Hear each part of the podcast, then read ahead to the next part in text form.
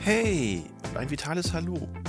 Ich begrüße dich zur heutigen Folge in meinem Podcast Fit und Vital, dem Podcast für mehr Fitness, Gesundheit und Vitalität.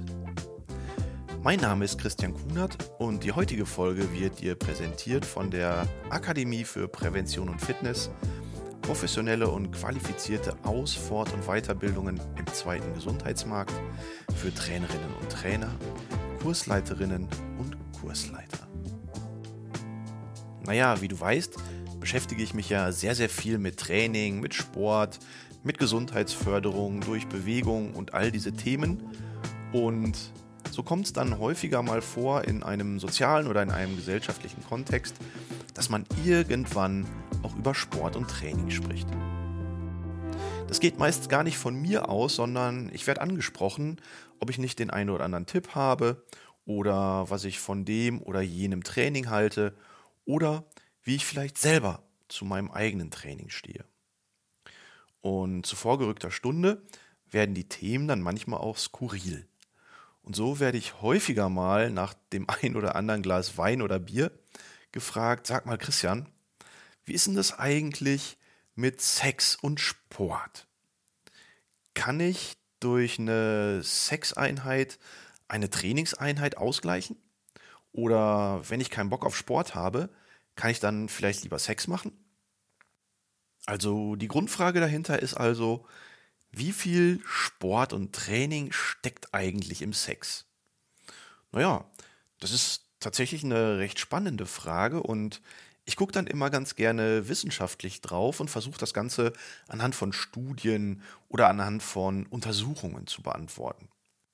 Und da das anscheinend für viele eine spannende Frage ist, gibt es tatsächlich in diesem Zusammenhang einiges an Studien und Datengrundlagen, anhand derer man diese Frage beantworten kann.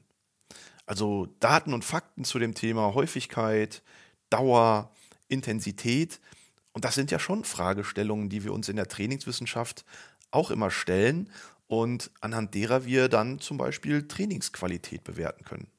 Schauen wir also zunächst einmal auf das Thema Umfang vom Sex. Wie häufig macht denn im Durchschnitt der Deutsche Sex im Monat?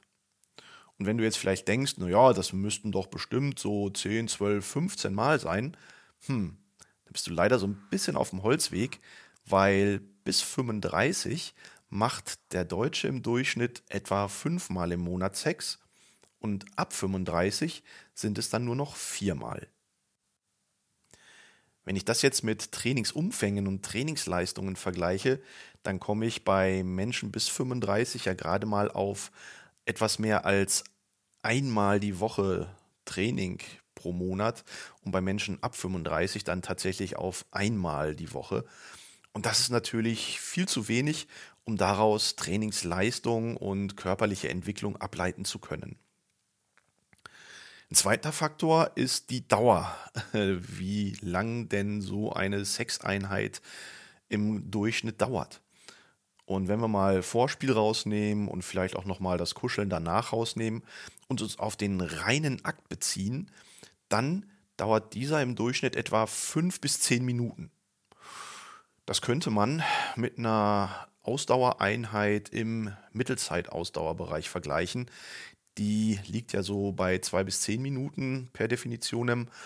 Und das wäre ja einmal in der Woche im Durchschnitt auch viel zu wenig, um hier Gesundheit oder Leistungsfähigkeit ableiten zu können.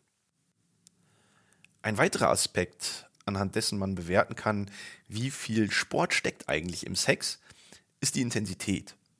Wir sind ja tatsächlich in der Bewertung von Training und Trainingsqualität immer ähm, an den Belastungsparametern dran, also Dauer, Umfang und Intensität in diesem Fall. Und es gibt Studien aus Kanada, die sagen, dass je nach Stellung so etwa drei bis fünf Kilokalorien pro Minute durch Sex verbrannt werden. Naja, wenn ich das jetzt mal ähm, mit dem durchschnittlichen Akt von fünf bis zehn Minuten berechne, ah, dann komme ich nicht auf so hohe Werte. Und dementsprechend, ähm, vor dem Hintergrund, ist Sex sportlich ah, kann ich eigentlich nur sagen, aufgrund von den Umfängen vier bis fünfmal im Monat, aufgrund der Dauer fünf bis zehn Minuten und aufgrund der Intensität würde ich eher sagen, nee, Sex kann man sicherlich nicht zu den olympischen Disziplinen zählen und ist dementsprechend ja mit Sport eigentlich nur bedingt zu vergleichen. Aber ganz interessant ist der Aspekt, dass Sex auch gesundheitliche Wirkung haben kann. Und da würde ich gerne auch nochmal mit dir drauf schauen wollen. Denn Training bedeutet ja nicht immer nur Leistungsentwicklung und Muskelaufbau und die Förderung der konditionellen Fähigkeiten, sondern ganz oft ist Sport ja auch mit dem Thema Gesundheit verbunden. Und da lassen sich tatsächlich interessante positive Aspekte durch Sex beobachten, wie zum Beispiel eine Stärkung des Immunsystems. So werden bei moderater bis intensiver Ausdauerbelastung, und wir haben ja gesagt, der durchschnittliche Akt dauert etwa fünf bis zehn Minuten mit einem gewissen Vorspiel, vielleicht sogar noch länger. Also wir bewegen uns in einem Zeitfenster der Mittelzeitausdauer. Und dabei werden tatsächlich die weißen Blutkörperchen im Blut angeregt, sich zu produzieren. Und dieser erhöhte Spiegel an weißen Blutzellen, der bleibt so etwa bis 36, 48 Stunden nach der Belastung noch in einem erhöhten Level. Und gerade diese weißen Blutkörperchen, das sind ja unsere Soldaten im Immunsystem, die Wächterzellen, die Kämpfer, die gegen eingedrungene Bakterien und Viren in den Einsatz gebracht werden. Und deswegen kann ähm, Sex tatsächlich dazu beitragen, dass unser Immunsystem gestärkt wird. Ein zweiter Aspekt mit gesundheitlicher Wirkung beim Sex ist, dass Sex stressabbauend wirkt. Ähm, Stress bedeutet ja immer, dass Hormone wie Adrenalin und Cortisol im Körper vorhanden sind und ausgeschüttet werden in stressigen Situationen, die den menschlichen Körper in so einen Alarmzustand, in so ein Spannungs- und Anspannungsfeld setzen. Und das ist auf Dauer, wenn wir permanent gestresst sind, nicht gesund. Der Sex wiederum an der Stelle bedeutet, dass wir auf der einen Seite in stressigen Situationen viel weniger Cortisol und Adrenalin freisetzen und somit weniger gestresst sind. Auf der anderen Seite kommt es aber beim Kuscheln und auch beim Sex zur Produktion von Oxytocin. Das ist ja so ein Glückshormon und gerade dieses Glückshormon ähm, sorgt dafür, dass wir an dieser Stelle auch wiederum weniger empfänglich für Stress sind. Und da wir ja gerade durch Stress immer wieder auch äh, Bluthochdruck entwickeln, Bluthochdruck mitverantwortlich ist für Herz-Kreislauf-Erkrankungen, kann Sex hier mit gemindertem Stresslevel ebenfalls die Gesundheit positiv beeinflussen. Fassen wir also im Hinblick der Fragestellung, wie viel Sport steckt eigentlich im Sex mal zusammen?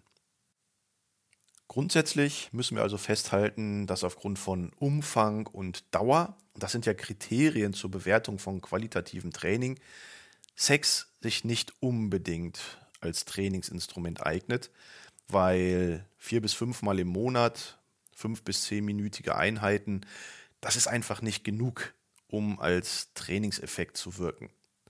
Auf der anderen Seite lassen sich aber durchaus gesundheitliche Aspekte ableiten, die eine gewisse Wirkung nicht von der Hand weisen können. Und dementsprechend macht Sex sicherlich nicht nur Spaß, sondern hat auch eine gesundheitliche Wirkung.